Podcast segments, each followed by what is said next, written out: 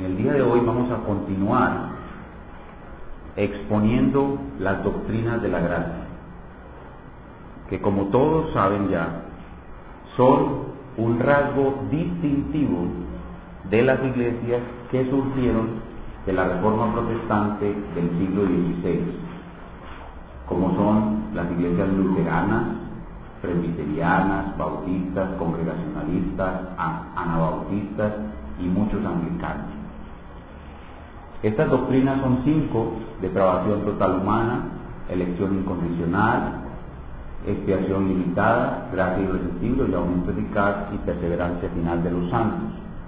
Y la semana pasada concluimos la exposición de la doctrina de la depravación total humana y dijimos que la principal objeción que encuentran los cristianos y los no cristianos para aceptar esta clara doctrina de la palabra de Dios es el mito del libre albedrío. Y presentamos algunas ideas generales sobre cómo apareció este mito en la humanidad y qué principales ideas había producido el mito y cómo la Biblia contradice esas ideas. Ese fue el esquema de nuestra presentación la semana pasada sobre el mito del libre albedrío. Básicamente estuvimos manejando bíblicamente la idea de libertad. Básicamente estuvimos hablando qué es lo que la Biblia enseña sobre la libertad y exponiendo qué tan libre es la voluntad humana, comparando con lo que creen los autores del mito, a lo que enseña la Biblia, vimos qué tan libre puede ser la libertad humana. Y lo que quiero hacer en el día de hoy es profundizar un poco más en otros elementos bíblicos que afirman más nuestro entendimiento correcto en estos puntos, que son vitales, que son el corazón del verdadero evangelio. Así que hoy voy a exponer un poquito más acerca del libre albedrío, traer mm, elementos nuevos que ayuden a profundizar, a entender y a afirmar lo que estudiamos la semana pasada sobre el libre albedrío. Y lo primero que quiero hacer a manera de repaso es un pequeño cuestionario eh, con el cual vamos a involucrarnos de nuevo en el tema y luego traeremos aquellos nuevos elementos que nos afirman en la verdad sobre qué tan libre es el albedrío humano o voluntad humana. Albedrío humano y voluntad humana son lo mismo. Veamos unas pequeñas preguntas y sus respuestas convencidos de que la pregunta tiene una respuesta bíblica, que la Biblia nos enseña qué es lo que dice Dios acerca de esto. Mi primera pregunta a manera de repaso e introducción que haríamos en el día de hoy para este propósito de introducir el tema es, ¿qué es libertad para el hombre? ¿Qué es libertad para el hombre? Ustedes son cristianos, conocen la Biblia y ustedes les preguntan, eh, cristiano, ¿qué es la libertad? Entonces ustedes van a la Biblia, estudian la Biblia y ustedes podrían dar una respuesta como esta. La libertad del hombre es su unión y comunión inalterables con Dios. La libertad del hombre es su unión y comunión inalterables con Dios y la imposibilidad de hacer algo malo. Noten una definición bíblica de libertad. Es su unión y comunión inalterable con Dios más la imposibilidad de hacer el mal. Cuando el hombre está en ese estado, está en verdadera libertad. Eso es libertad para el hombre según la Biblia. Y eso ya nos empieza a introducir de nuevo en el tema. La segunda pregunta que les, que les quiero proponer es esta. ¿Qué es la voluntad humana? ¿Qué es la voluntad humana? La Biblia es un tratado de antropología. A la Biblia le podemos preguntar cualquier cosa acerca del ser humano. Ella tiene una respuesta. La Biblia es un tratado de antropología. Y la voluntad humana es una parte del hombre. Es una facultad del hombre. ¿Y qué, qué vemos en la Biblia acerca de la voluntad humana? ¿Qué es la voluntad humana? La Biblia nos daría una respuesta como esta es la capacidad de escoger entre varias opciones. La voluntad humana es la capacidad de escoger entre varias opciones. Esa es la voluntad humana, una definición sencilla. En otras palabras, la voluntad humana es la mente del hombre o el hombre mismo eligiendo.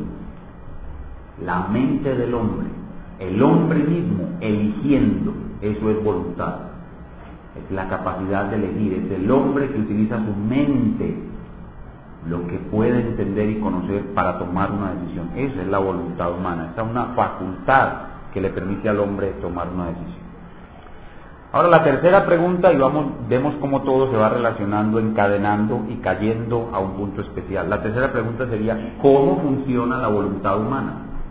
¿Cómo funciona la voluntad humana? Vimos la semana pasada que nuestros hermanos, amados hermanos arminianos, ellos tienen una idea de cómo funciona la voluntad humana, que es el mito, una idea equivocada. Pero la Biblia nos dice que la voluntad humana funciona en unión con su naturaleza. Y ustedes aquí pueden recordar los textos que vimos la semana pasada donde el Señor Jesús dice, el árbol bueno da frutos buenos. No puede el árbol malo dar frutos buenos. Sea, la naturaleza del árbol es la que produce sus frutos. Entonces la voluntad con la cual nosotros tomamos nuestras decisiones funciona siempre en unión de la naturaleza del hombre es decir, en su corazón, sus inclinaciones, sus pensamientos y sus deseos, está la savia que produce el acto. La savia es la naturaleza, la naturaleza del hombre. Por eso la voluntad no actúa independiente de la naturaleza, sino siempre dependiente de ella. El hombre escoge según su corazón. El hombre escoge según su corazón no como enseñan nuestros hermanos, amados hermanos que creen el mito del libre albedrío. Dicen que la voluntad es independiente del corazón, como si el hombre tuviera otro hombre adentro que elige por él. Eso creen nuestros hermanos que creen el libre albedrío, que la voluntad es neutral, que puede elegir cualquier cosa independiente de lo que el hombre quiere, siente, piensa y de sus inclinaciones.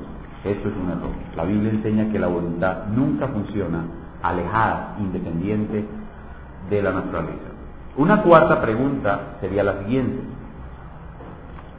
¿Qué es un acto libre de la voluntad? ¿Qué es un acto libre de la voluntad? Vimos que la voluntad es la capacidad de escoger. Vimos que la voluntad escoge con base en su naturaleza. Entonces, ¿Qué es un acto libre? Un acto libre es aquel que el hombre ejecuta en armonía con su naturaleza y sin ser forzado de ninguna manera. Un acto libre es un acto que un hombre ejecuta, una toma una decisión en armonía con su naturaleza y sin ser forzado. Si a mí, si a mí no me están forzando, si a mí no me pusieron una droga, si a mí no me pusieron un revólver en la cabeza para que yo hiciera algo, le ponen un revólver al tipo y le dicen, cásate con esta mujer o te mato. El tipo se tiene que casar porque lo van a matar. ¿Podemos decir que ese fue un acto libre? No, fue un acto forzado. Si a mí no me están forzando y yo decido conforme a lo que pienso, siento, deseo, a la inclinación de mi corazón, el acto que ejecuté es un acto libre. Ese es un acto libre. Y finalmente, en toda esta cascada, llegamos al punto donde comienza nuestro sermón. La quinta pregunta, ¿qué tan libre es la voluntad humana? ¿Qué tan libre es la voluntad humana? Ese es el punto central. Esta es la pregunta donde está la controversia. Este es el corazón del asunto a unas ideas no bíblicas acerca de la libertad de la voluntad es lo que se le llama libre albedrío.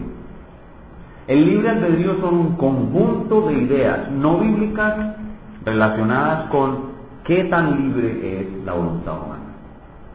Hoy vamos a entender qué tan libre es la voluntad humana, hermanos y amigos, a partir del análisis que vamos a hacer de la voluntad y la existencia del hombre en sus cuatro estados posibles.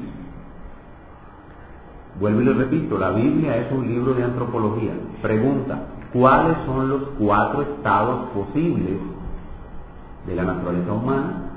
¿Cuáles son los cuatro estados posibles del hombre? ¿Cómo es posible que exista el hombre? Hay cuatro estados, y ustedes lo saben muy bien. Si empiezan desde Génesis y terminan en Apocalipsis, responden esa pregunta fácilmente. ¿Cuál es el primer estado? El estado de inocencia el estado primitivo, el estado en que estaba Adán, es el primer estado. ¿Cuál es el segundo estado? Es el estado caído o el estado depravado. Cuando el hombre cayó, cayó en un estado de depravación. ¿Cuál es el tercer estado? Es el estado de regeneración. Cuando el hombre recibe la gracia que lo vivifica y lo regenera, también se llama estado de gracia. ¿Y cuál es el último estado? Es el estado de gloria o glorificación. ¿Cuáles son los cuatro estados de la naturaleza humana? Es muy sencillo. Inocencia, caída, regeneración y gloria o glorificación. Son cuatro. Entonces, ¿qué es lo que vamos a hacer para entender mejor qué tan libre es la voluntad humana? Vamos a examinar cada uno de esos estados de la existencia humana y a ver, según lo que la Biblia nos dice, si podemos entender cómo está la voluntad en cada estado. Y así podemos determinar qué tan libre es la voluntad humana en cada estado y así podemos entender cómo el mito realmente es falso. Porque el mito habla de una libertad exuberante. Miren, si ustedes entendieron bien el mito del libre albedrío, ¿saben qué es lo que quieren decir los hermanos que creen en el mito del libre albedrío? Y pongan cuidado lo que voy a decir. Los hermanos que creen en el mito del libre albedrío enseñan algo como esto, que la cola menea al perro y no que el perro menea la cola. Eso es lo que ellos quieren decir. Como que la voluntad del hombre es tan autónoma, tan libre, que el hombre puede hacer todo lo que quiera, incluso volverse a Dios cuando le dé la gana. Eso es lo que ellos enseñan. O sea, que es como si el hombre tuviera otro hombre dentro de él, que lo maneja y lo lleva a Dios cuando quiera. Por eso digo, es como si la cola meneara al perro. Y es al revés, el perro es el que menea la cola. La naturaleza del hombre es la que hace que se produzcan las acciones. La naturaleza es el perro y la cola son las acciones. No es que la cola menea al perro, el perro es el que menea la cola. Entonces, al examinar los cuatro estados del hombre, vamos a ver qué tan libre está la voluntad realmente en cada uno de esos estados y vamos a poder ver cómo realmente el mito es eso, un mito, un error. Entonces, ¿cuáles serán los cuatro puntos de nuestro sermón? El primer punto es la voluntad humana en el estado de inocencia. Los cuatro puntos son obviamente la voluntad humana en cada uno de los estados. Primero, la voluntad humana en el estado de inocencia. Segundo, la voluntad humana en el estado caído. Primero, voluntad humana en el estado de inocencia. Segundo, voluntad humana en estado caído. Tercero, voluntad humana en estado regenerado. Y cuarto, voluntad humana en estado glorificado. Voluntad humana en estado de inocencia, voluntad humana en estado caído, voluntad humana en estado regenerado y voluntad humana en estado glorificado. Y para hacer efectiva esta exposición, vamos a echar mano de un trabajo que ya está hecho. Los predicadores muchas veces no tenemos que eh, tratar de reinventar lo que ya está hecho.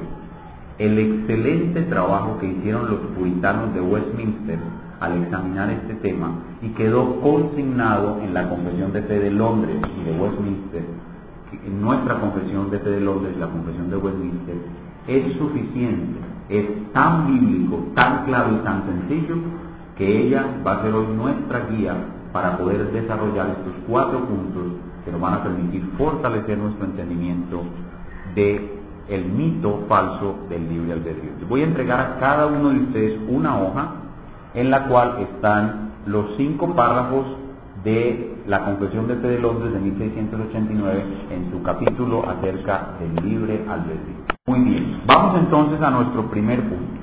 El primer punto es la voluntad humana en el estado de inocencia. Vamos a la hoja. Vamos a leer en la hoja el párrafo número uno, aunque este párrafo no es exclusivamente sobre el estado de inocencia, pero incluye el estado de inocencia y es la primera declaración que tenemos que examinar para poder entender cómo está la voluntad humana en este estado. Párrafo número uno. Dios ha dotado la voluntad del hombre de una libertad natural y un poder para actuar a base de decisión propia, que no es forzada ni obligada a hacer bien o mal por ninguna necesidad de la naturaleza. Y noten que allí están los versículos que respaldan esa afirmación. En el examen que vamos a entregar de este sermón, usted va, a leer esos versículos y va a analizar si lo que dicen esos versículos realmente corresponde con lo que el párrafo dice. Entonces, ahora no los vamos a revisar. Yo sé que son bíblicos, los teólogos de Westminster fueron bíblicos. Usted va a hacer ese ejercicio de cotejación, de comparación en su casa. Aquí simplemente vamos a ver que el párrafo tiene una base bíblica. Ahora déjenme explicarle rápidamente lo que el párrafo dice. El párrafo dice que Dios ha dotado al hombre de una libertad natural. El hombre tiene una libertad natural y le ha dado su voluntad, su voluntad es libre. Y esa voluntad funciona con base en decisiones.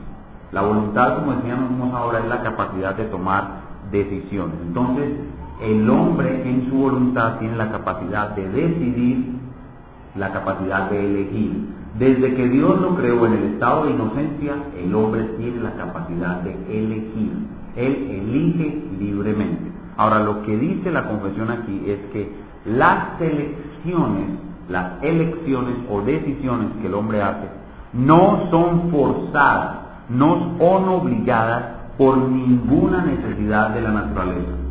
¿Qué significa esto de necesidad de la naturaleza? ¿Qué es la naturaleza humana? Como dijimos hace un momento, es sus pensamientos, sus inclinaciones, sus deseos, sus emociones. Entonces, cuando hablamos de una necesidad de la naturaleza, estamos hablando de que los pensamientos, las emociones, las inclinaciones no pueden obligar al hombre a tomar una decisión. La voluntad es libre para recibir los impulsos de la naturaleza, pero esa naturaleza no obliga al hombre a hacer lo que esos impulsos quieren hacer. Un hombre puede sentir un impulso muy fuerte de comerse un dulce porque le encanta ese dulce y siente el impulso. La naturaleza lo está impulsando, pero la naturaleza lo obliga no, él puede decidir no seguir los impulsos de su naturaleza. Eso es un acto libre. Esa es una voluntad libre, una voluntad que puede decir sí o no a los impulsos de su naturaleza. Y eso es la característica de la voluntad, primero en el estado de inocencia, pero como vamos a ver ahora, sigue siendo así, libre en los demás estados, solo que cambia la naturaleza. ¿Sí me siguieron? ¿Sí entendieron? La voluntad sigue tomando decisiones libremente, pero cambia la naturaleza. La naturaleza nunca va a forzar al hombre a decidir, pero siempre va a decidir con base en su naturaleza. Entonces lo primero que nos muestra este primer párrafo es que cuando Dios creó a Adán, Adán tenía una voluntad libre. Su voluntad era libre, sus impulsos y sus deseos, que eran todos buenos, no lo obligaban a hacer el bien. Adán hacía el bien porque él quería. Y cuando hizo el mal, hizo el mal porque quiso. El mal no lo obligó a pecar. De hecho, cuando ustedes leen en 1 Timoteo 2 dice que Adán no pecó engañado. Eva sí.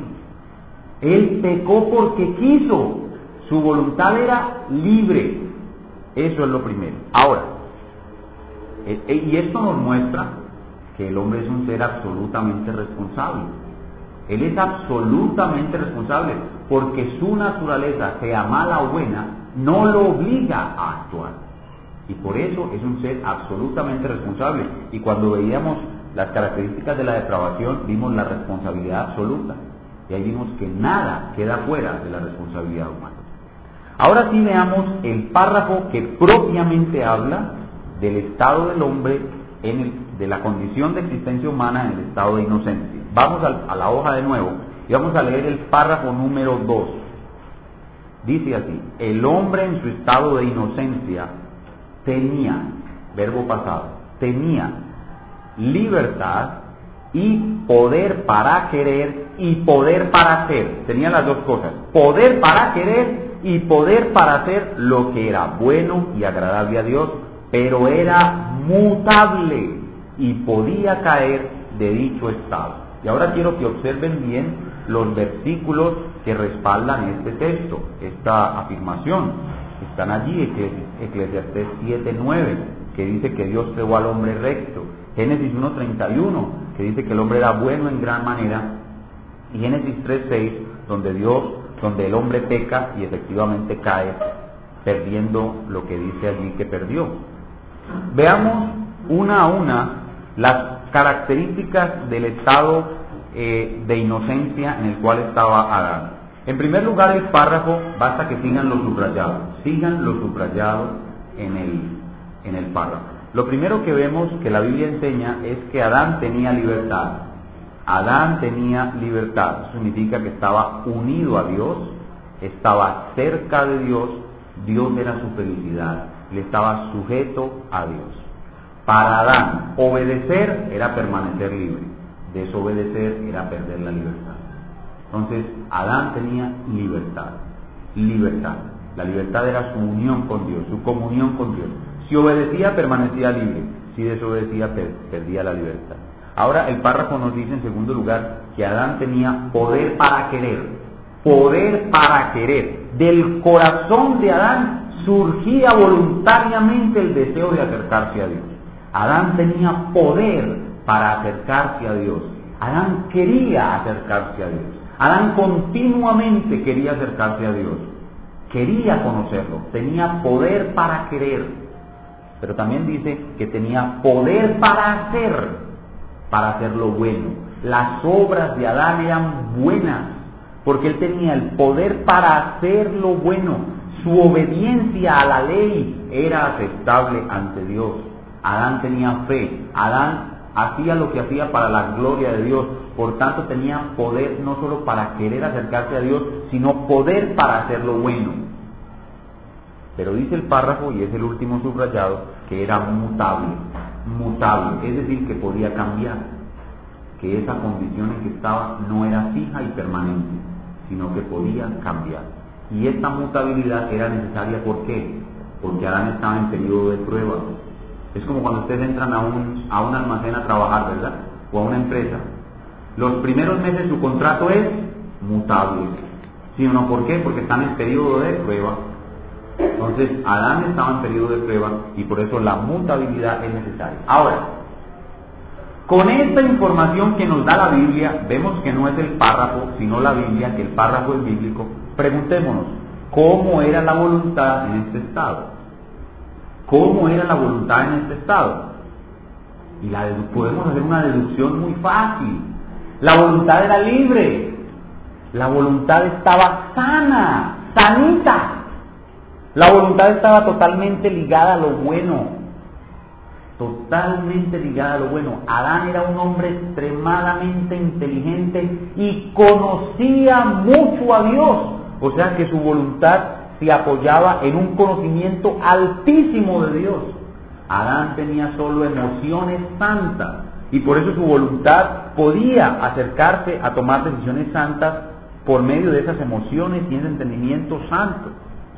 Pero Adán tenía la posibilidad de tomar la decisión contraria a lo santo, tomar la decisión contraria a la verdad. Tenía la posibilidad de la elección contraria. Eso era, esa era la, la voluntad de Adán. Así estaba la voluntad de Adán.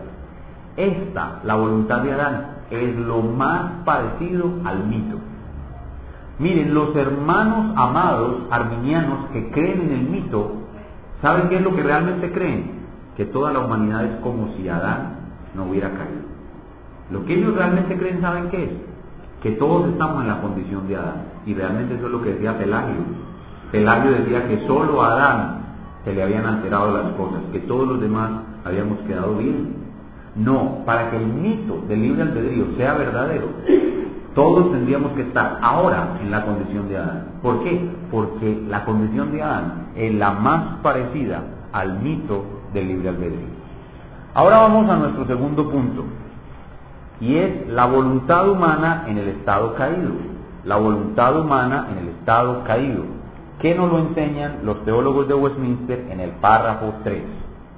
Vamos a ver ahora la voluntad humana en el estado caído.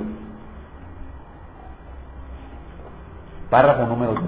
El hombre, por su caída a un estado de pecado, perdió completamente toda capacidad para querer algún bien espiritual que acompaña la salvación. Así que como hombre natural, o sea, desde que nace, está enteramente opuesto a ese bien y muerto en pecado. No puede por su propia fuerza, o sea, por su propio hacer, convertirse a sí mismo o prepararse para ello.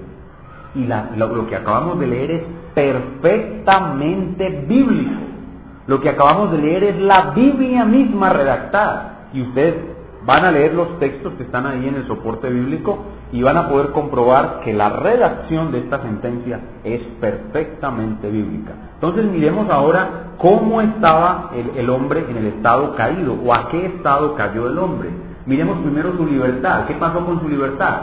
¿Qué nos dice el texto? Perdió su libertad, perdió totalmente el conocimiento de Dios ya no tenía comunión con Dios, estaba muerto, sin libertad, sin libertad. Ahora, ¿qué decimos del poder para querer, para querer? Recuerden, Adán tenía poder para querer acercarse a Dios. Ahora el hombre en este estado no tiene poder para querer acercarse a Dios. El apóstol Pablo dice, no hay quien busque a Dios. Romanos 3:11b. No hay quien busque a Dios. El hombre no tiene querer buscar a Dios. Y en Juan 5.40 dice el Señor Jesús, vosotros no queréis venir a mí para, para que tengáis vida. No quiere, el hombre caído perdió el poder para querer. Ahora, no solamente perdió el poder para querer acercarse a Dios, sino que perdió el poder para querer obedecer la ley. Adán quería obedecer la ley. Pero el hombre caído ahora ya no quiere obedecer la ley y no quiere la gloria de Dios. No quiere obedecer la ley y no quiere la gloria de Dios. Aunque quiero explicar algo aquí que confunde a muchas personas. El hombre caído puede obedecer algunos mandamientos de Dios. Por ejemplo, un hombre puede tomar la decisión de serle fiel a su esposa toda la vida, pero no para la gloria de Dios, sino para que no digan que es un hombre malo, o para no hacerle daño a sus hijos, o para no, eh, o para no ser difamado o, o estar en la boca de otros, ¿cierto? Él toma para que lo alaben porque es un buen marido. Él puede tomar una decisión de obedecer un mandamiento de Dios, pero no para la gloria de Dios. Ahora, eso no significa que él quiera hacer el bien. Él no quiere hacer el bien. Él simplemente quiere algo para sí mismo, pero él no quiere hacer el bien. El hombre caído perdió el poder para querer lo bueno. Él ya no quiere lo bueno. Así haga cosas que son relativamente buenas como serle fiel a su esposa toda la vida. Pero eso, él no quiere hacerlo porque quiere hacer el bien. Quiere simplemente que lo alaben porque es un hombre fiel, que sus hijos no sufran daño y que no lo difamen o que no digan que él es un sinvergüenza. Pero él no tiene poder para querer el bien. Lo perdió, está muerto. Pero tampoco tiene poder para hacer el bien. perdió el poder para querer el bien y a Dios pero también perdió el poder para hacer lo que es bueno. El hombre perdió el poder para hacer lo que es bueno. Y voy a explicarlo de nuevo con un ejemplo. Un hombre tiene dos opciones, o atracar a un individuo o darle limosna. O atraca al individuo o le da limosna. Él todavía tiene la capacidad de escoger. Recuerden que nada lo obliga. Él puede decidir o atracarlo o darle limosna. Pero escuchen bien lo que pasa. Si él decide darle limosna, peca. Si él decide darle limosna, peca. Y ustedes dirán, pero ¿cómo? Peca. ¿Por qué? Porque da limosna no por fe, no para la gloria de Dios, porque él no puede hacer el bien porque en su corazón no puede estar la gloria de Dios. En su corazón no hay fe. Entonces, si él decide dar limosna, peca. Si decide atracarlo, también peca, más horriblemente. Pero igual los dos son pecados. Entonces, el hombre caído tiene poder para hacer elecciones dentro de un rango de maldad entre dos cosas la menor mala. Pero eso no significa que al dar limosna hace el bien. Perdió el querer y perdió el poder para hacer el bien. Él no quiere darle limosna a la persona para la gloria de Dios, sino para que digan que es un hombre bueno. ¿Entienden? Perdió, perdió totalmente. Entonces, en ese sentido, en ese sentido, la voluntad actúa libremente, pero actúa dentro de un rango donde todo lo que hace es pecado. Todo lo que hace es pecado. Actúa libremente, pero dentro de un rango en el cual solo puede decidir entre dos pecados el menos malo. Eso es lo único que puede hacer el hombre caído. ¿Y cómo está en esa condición? Está en, un estado inmutable. ¿Cómo era el estado de Adán? Adán era mutable, pero el hombre caído está en un estado inmutable. Eso significa que si la gracia de Dios no viene sobre él, el hombre no puede salir jamás de ese estado. En ese estado, en ese estado, recuerden lo que dice el párrafo 1, aún el hombre puede escoger. No ha perdido la capacidad de escoger sobre las cosas de esta vida. No ha perdido la capacidad de escoger dónde vivir, qué estudiar, con quién casarse. Escoge todo, pero no puede escoger las cosas espirituales.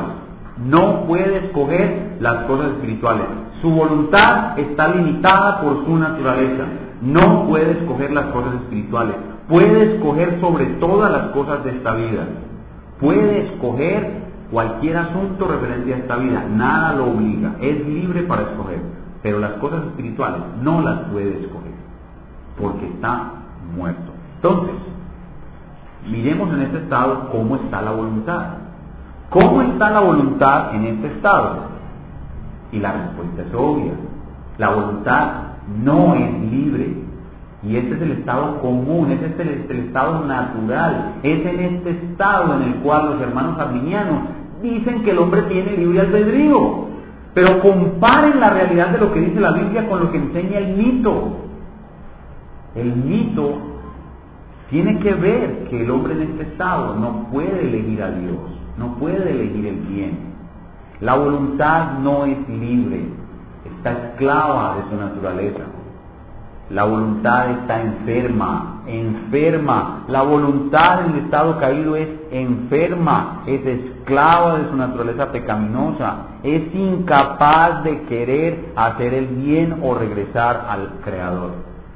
Es incapaz la voluntad está enferma, esclavizada a la naturaleza pecaminosa. No puede, no quiere volver al Creador, no puede hacer lo bueno, aunque puede escoger dentro de un rango en donde escoge entre dos pecados el menos malo, pero no por eso es libre. Es más, la voluntad es esclava. Y de ahí los grandes teólogos del pasado hablaban del libre albedrío, un esclavo. Hay un sermón muy famoso, yo quería que ustedes lo tuvieran, pero en otra ocasión tal vez se los daré, del gran Carlos Spurgeon, el gran predicador bautista de Londres de los años 1800. Él se predicó un hermosísimo sermón que se llama así, El libre albedrío, un esclavo. Y en él trata este asunto. El gran Martín Lutero escribió su obra maestra de la Reforma que se llama el libre albedrío un esclavo, la misma cosa, pero en latín es de servo arbitrio, de servo arbitrio, o la esclavitud de la voluntad, o la esclavitud del albedrío. Los grandes hombres de Dios que han entendido la Biblia se han dado cuenta de que en el estado en que estamos, en el estado en que nacemos, nacemos con una voluntad esclavizada. Y que el mito del libre albedrío no es más que un engaño filosófico, un engaño del diablo. Veamos nuestro tercer punto la voluntad humana en el estado regenerado. La voluntad humana en el estado regenerado. Y ahora vamos entonces al párrafo número 4. Párrafo número 4. Dice el párrafo número 4. Cuando Dios convierte a un pecador y le pone en el estado de gracia, le libra de su estado de servidumbre natural bajo el pecado. Y por su gracia solamente lo capacita para querer y obrar, o sea, para querer y hacer libremente lo que es bueno en lo espiritual.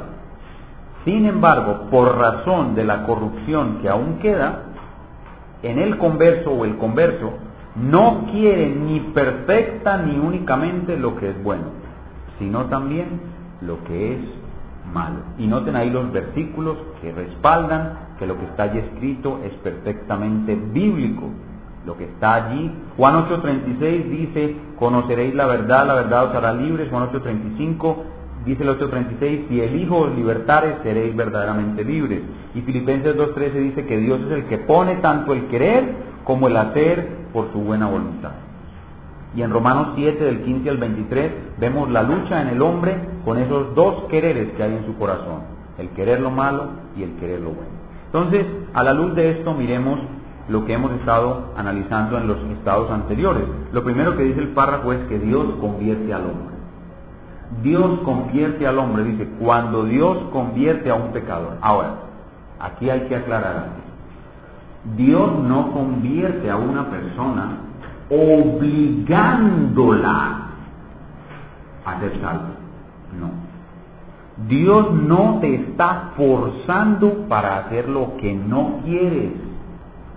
Dios hace que quieras. Dios no te está forzando para hacer lo que no quieres. Cuando uno habla con hermanos arminianos y le preguntan, oiga, ¿usted dice que es calvinista? yo soy calvinista. O sea, que usted es de los que cree que Dios a la fuerza coge un hombre de las orejas y aunque no quiera lo entra al reino de Dios. Así les han enseñado a los hermanos erróneamente que es el calvinismo. No, Dios no coge a nadie que no quiere y lo forza a entrar en su reino. No, Dios hace que quiera, que quiera y él solito entra. Dios cuando convierte a una persona no lo está forzando, Dios le cambia el querer para que Él quiera. Dios le cambia el querer para que Él quiera. Pero no lo está forzando. Ahora, ¿qué pasa con la libertad entonces en el estado de gracia? El hombre recupera la libertad. En el estado de gracia, en el estado regenerado, el hombre recupera la libertad. Pero ¿cómo es esa libertad? Es una libertad imperfecta. ¿Por qué? Porque todavía en él está el querer lo malo. Donde recupera su libertad, recupera su libre albedrío. El libre albedrío lo perdió, pero ahora lo recupera. Igual recupera el poder para querer. Recupera el poder para querer.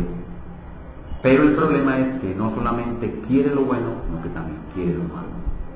Recupera el poder para querer, pero el querer ahora es mixto. El querer es mixto.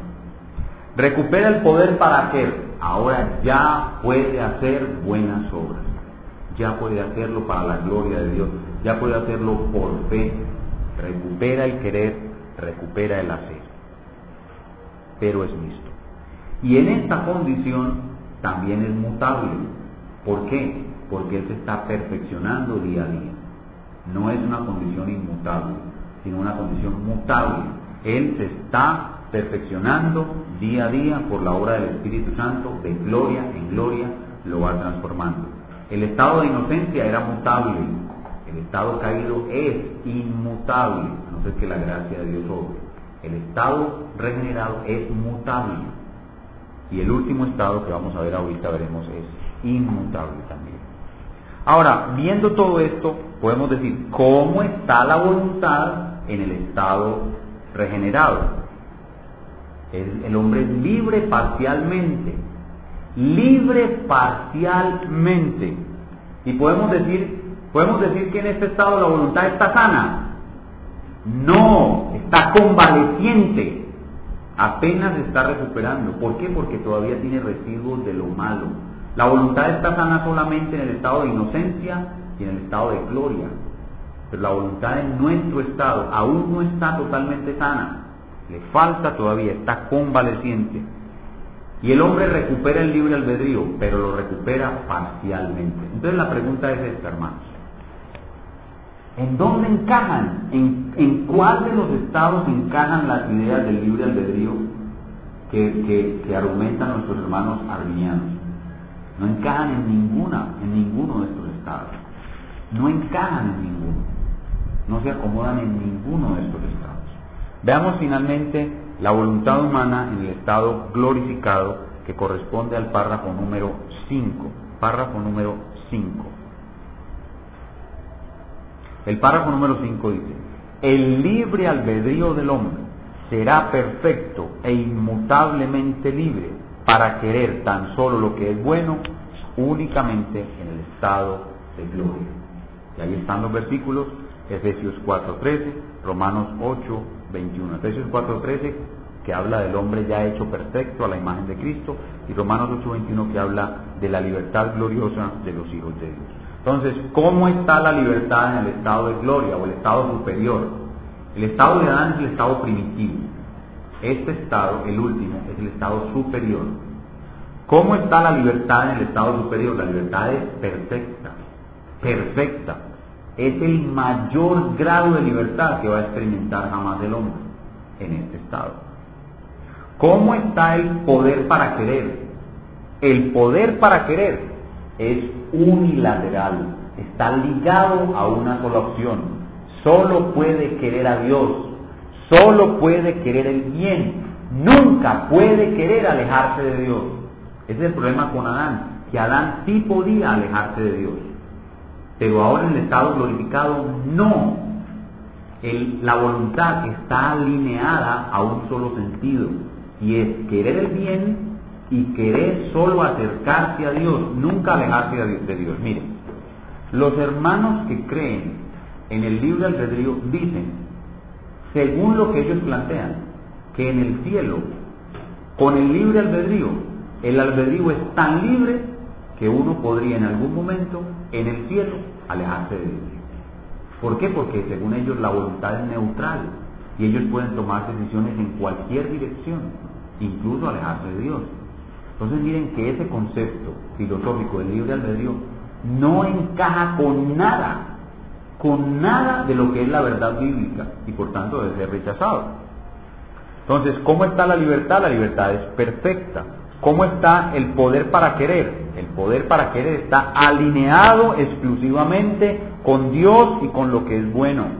El poder para querer es unilateral, alineado en un solo sentido.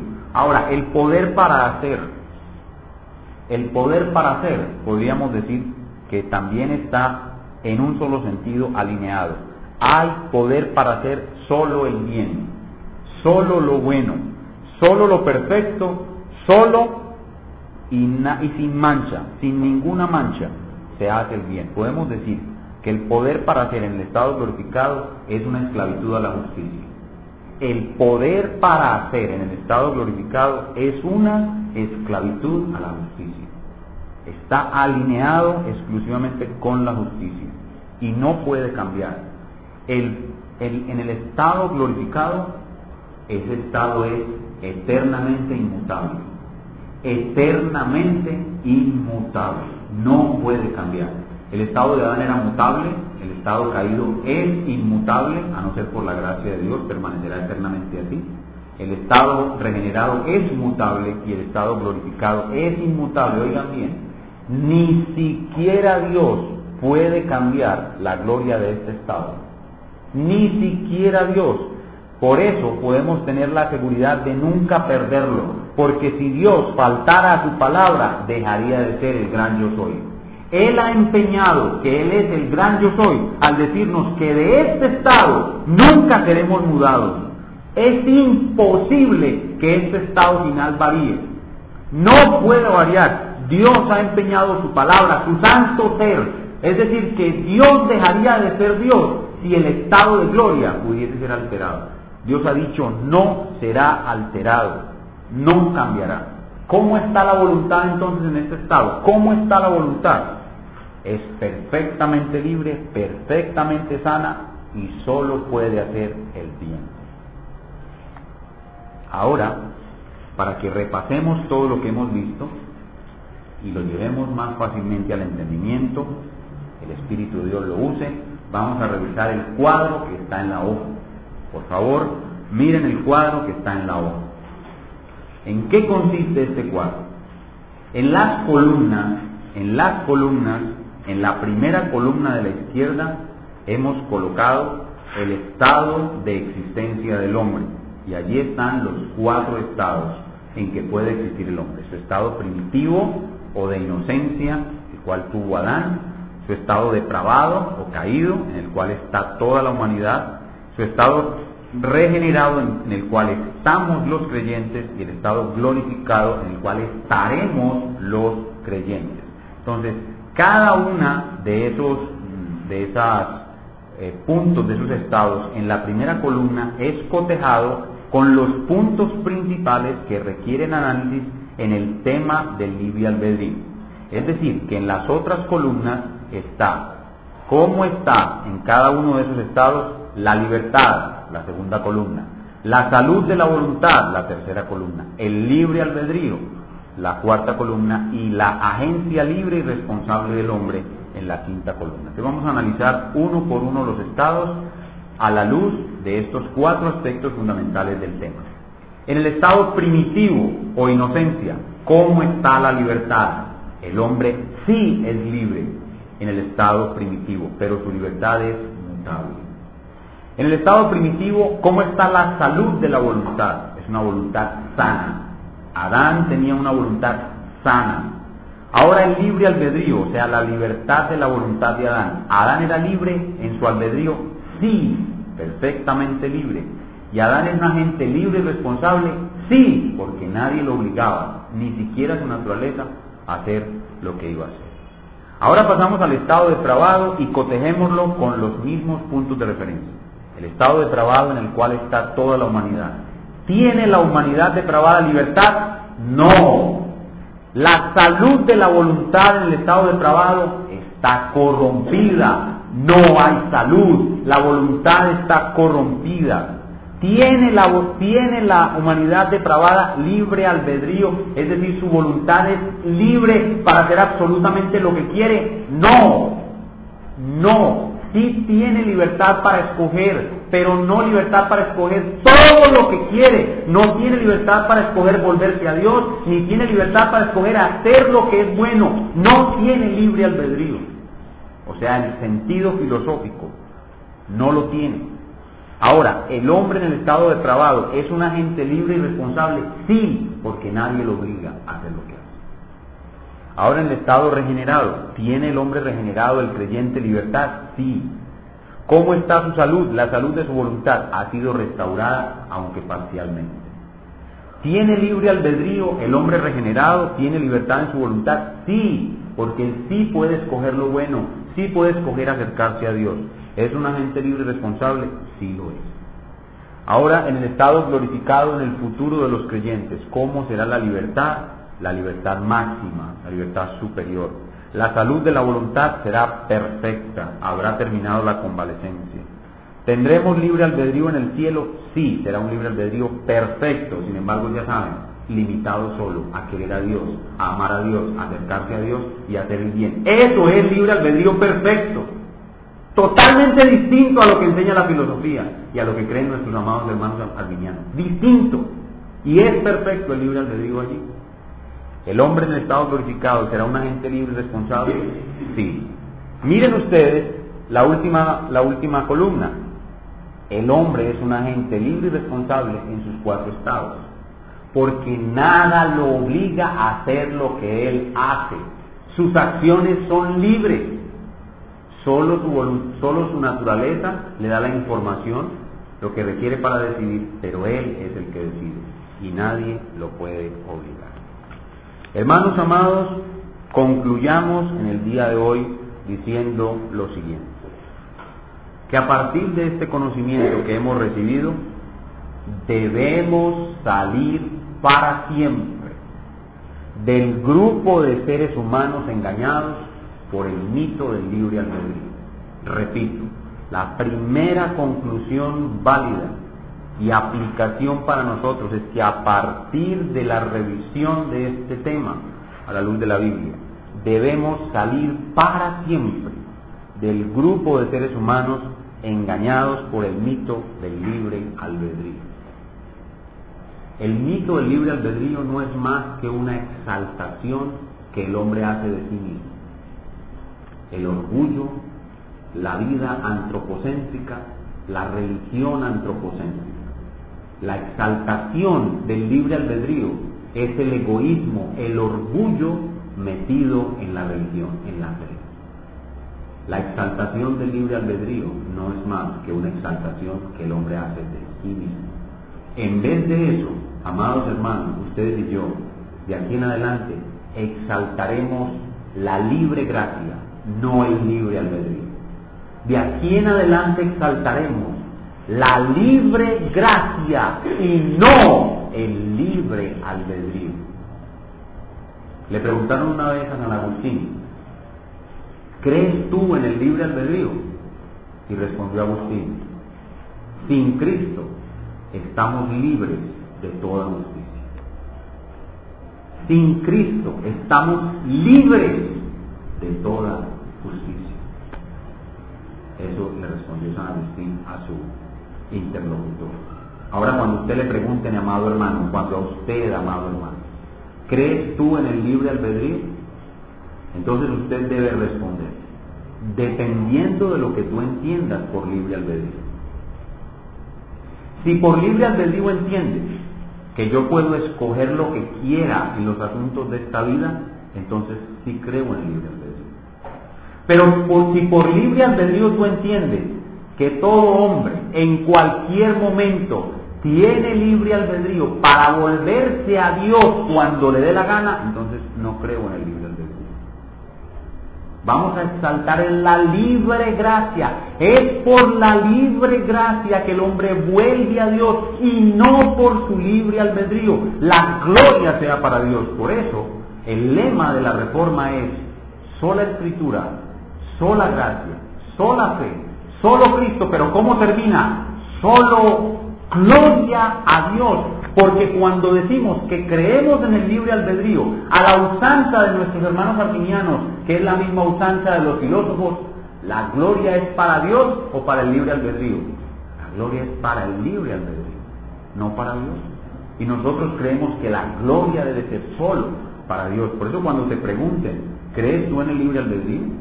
Como ellos no van a entender una respuesta como la de, como la de Agustín, serían van a imitarlo, que ellos no van a entender eso. Les decimos, dependiendo de lo que tú entiendas por libre albedrío. Si me dices que el libre albedrío es la, es la acción, la fuerza que yo use, que yo use este día para ponerme esta camisa, sí creo en el libre albedrío. Pero si me dices que el libre albedrío es esa capacidad que Dios le dio al hombre para volverse a Él y hacer las cosas buenas cuando quiera, entonces no creo en Él. El problema con este tema es que hay una cantidad de conceptos que gravitan en la mente de las personas que ellos ni siquiera entienden. Entonces, para hablar con estas personas hay que tener amor, hay que tener paciencia, pero hay que decirles la verdad. Entonces, primera aplicación, salir para siempre del grupo de seres humanos engañados por el mito del libre albedrío. Ahora exaltaremos no el libre albedrío, sino la libre gracia de Dios. Segunda conclusión, debemos predicar a todos los hombres que se arrepientan, porque ellos son responsables de arrepentirse, aunque sabemos que no pueden arrepentirse por su libre albedrío. debemos predicar a todos los hombres que se arrepientan, porque ellos son responsables de hacerlo, aunque sabemos que no pueden hacerlo por su libre albedrío. Y esta es una de las paradojas de este tema, que este tema te lleva a saber que ellos no, se pueden arrepentir, sin embargo tú les tienes que decir siempre arrepiente, siempre, aunque ellos no se pueden arrepentir. Eso te debe llevar a orar mucho más por las personas a quienes les hablas, para que ellas se arrepientan, porque ya sabes que ellos por su libre albedrío no podrán arrepentirse. Y finalmente, la última conclusión y aplicación de este tema es esta, que con nuestros amados hermanos arminianos, repito, amados hermanos arminianos, tengamos mucho amor. ¿Por qué? Porque ellos son hermanos verdaderos. Son amados hermanos arminianos. Tengamos mucho, mucho amor, mucha paciencia. ¿Por qué? Porque nosotros también estuvimos engrampados en el mito del libre albedrío muchos años y Dios nos sacó Y no debemos desesperarnos cuando le hablamos a un hermano de la salvación por gracia y el hermano levanta los brazos y dice imposible. El Espíritu Santo es un caballero que respeta el libre albedrío. Cuando eso te pase, no te desesperes. Tranquilo, paciencia, oras por la persona, le regalas materiales para que lea, lo animas a que estudie mejor el tema bíblicamente. El problema es que tus hermanos nunca han estudiado esto en la Biblia. Entonces, mucho amor, mucha paciencia, pero eso sí, siempre hablar con la verdad. Siempre decirle la verdad, porque si no le hablamos la verdad a la persona, no estamos haciendo lo que es correcto delante de Dios. Los hermanos arminianos que creen en el mito del libre albedrío tienen una gran incongruencia y nosotros también debemos soportar esa incongruencia. Con mucha paciencia soportarlo. ¿Por qué? Porque a pesar de que ellos dicen que se salvaron por su libre albedrío y que Dios le ha dado al hombre un libre albedrío para que cualquiera se salve, cuando ellos oran, nunca oran diciendo, gracias te Dios por mi libre albedrío. Yo me salvé por mi libre albedrío. Ellos oran diciendo, gracias Dios que me salvaste. Y ellos oran las personas, ellos oran por las personas y no oran diciendo, Señor, que mi mamá me salve por, por libre albedrío. Ellos oran diciendo, Señor, salva a mi mamá. Entonces es una gran incongruencia. Nosotros no debemos desalentarnos ni malhumorarnos por esto. Esta es una oración que copié del sermón de Spurgeon, que sería la oración coherente con un hermano que cree en el libre albedrío. Escúchenla para que ustedes vean a las cosas que están abocadas, a las incongruencias que están abocados los hermanos que creen en esto. Escuchen la oración. Así oraría un hermano arminiano coherente con sus ideas de libre albedrío. Dice, Señor, te doy gracias, porque no soy como esos pobres hermanos ignorantes que niegan las potencias del libre albedrío que tú nos diste. Señor, yo nací con un glorioso libre albedrío. Yo nací con el poder de ir a ti por mi propia voluntad. Yo he aprovechado mi gracia. Si todos hubieran hecho lo mismo con su gracia, como lo he hecho yo, todos podrían haber sido salvos. Señor, yo sé que tú no puedes hacernos querer si nosotros mismos no lo queremos así. Tú das la gracia a todo el mundo. Algunos no la utilizan, pero yo sí. Hay muchos que irán al infierno a pesar de haber sido comprados con la sangre de Cristo, al igual que yo. A ellos les fue dado el Espíritu Santo también. Tuvieron una muy buena oportunidad y fueron tan bendecidos como lo he sido yo. No fue su gracia lo que hizo la diferencia. Acepto que sirvió de mucho, pero fui yo el que hizo la diferencia. Yo hice buen uso de lo que me fue dado, en cambio otros no lo hicieron. Esa es la diferencia principal entre ellos y yo. Gracias por darme el libre albedrío. Esa sería la oración correcta y usted nunca escucha a un arminiano orar así. Entonces lo que hay que tener es mucha paciencia, porque ellos tienen una gran incoherencia en la cabeza. En su, en su teología se muestran favoreciendo el libre albedrío, pero en su oración, cuando están delante de Dios, no se atreven a mencionarlo. Y eso es porque el diablo los está engañando y nosotros debemos orar para que todas esas falacias sean erradicadas de la iglesia. Que Dios nos conceda con este conocimiento de su verdad, mucho más amor hacia nuestro Dios, gratitud hacia su gracia paciencia y amor con nuestros hermanos, y que de aquí en adelante solo su libre gracia sea lo que ensalcemos, y nunca más el mito del libre albedrío. Pongámonos de pie para ahora.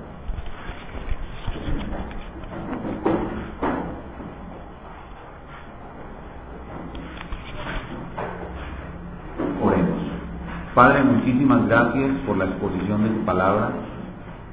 Hemos podido entender mucho mejor este tema al correlacionar eh, en la antropología bíblica cómo era el estado del hombre en sus cuatro, sus posibilidades de existencia y hemos podido observar que la voluntad humana en los cuatro estados no encaja de ninguna manera con las ideas filosóficas del libre albedrío. Esto nos lleva a confirmarnos muchísimo más en tu libre gracia y a rechazar el mito del libre albedrío. Por eso te damos muchísimas gracias, porque este es el corazón verdadero del Evangelio. Este es el centro del, del verdadero Evangelio. Esta es la diferencia entre un Evangelio puro y un Evangelio contaminado. Te damos muchísimas gracias porque nos han ayudado a entender esto, que por nuestra propia eh, estudio o capacidad no hubiéramos llegado jamás a entender. Te damos gracias por enviar un doctor de la iglesia tan sabio como el hermano San Agustín de Hipona. Él fue el primero que estudiando la Biblia se dio cuenta de las falacias del mito. Te doy gracias por los hermanos que lo siguieron y que nos trajeron de nuevo la verdad, como los hermanos de la Reforma, el hermano Martín Lutero y el hermano Juan Calvino. Te doy gracias por librarnos, Señor, de los errores que fueron propagados después de la aparición del mito y de la renovación del mito en la iglesia cristiana. Te doy gracias porque nos has traído una iglesia, iglesia que entiende esta mentira y predica tu verdad. Te pido que me concedas mucho más amor para mis hermanos que no lo entienden. Te pido que me concedas mucha más paciencia, mucha más veracidad más capacidad. Y te pido, Señor, que por tu libre gracia salves todavía a los que no te conocen, de los que están aquí. Concédeles tu libre gracia. Sabemos que ellos realmente no tienen algo así como un libre albedrío, sino que tu libre gracia, solo tu libre gracia, les puede dar tu salvación. Así que te damos gracias por los, por los que ya somos salvos y por los que no lo son, te pedimos que por tu libre gracia les concedas la preciosa salvación que ahora recibimos. Te alabamos, Señor, y bendecimos tu nombre, y ahora nos queda solamente seguir esperando que la gloria perfecta venga a nosotros, el estado perfecto en el cual tendremos un perfecto y glorioso libre albedrío.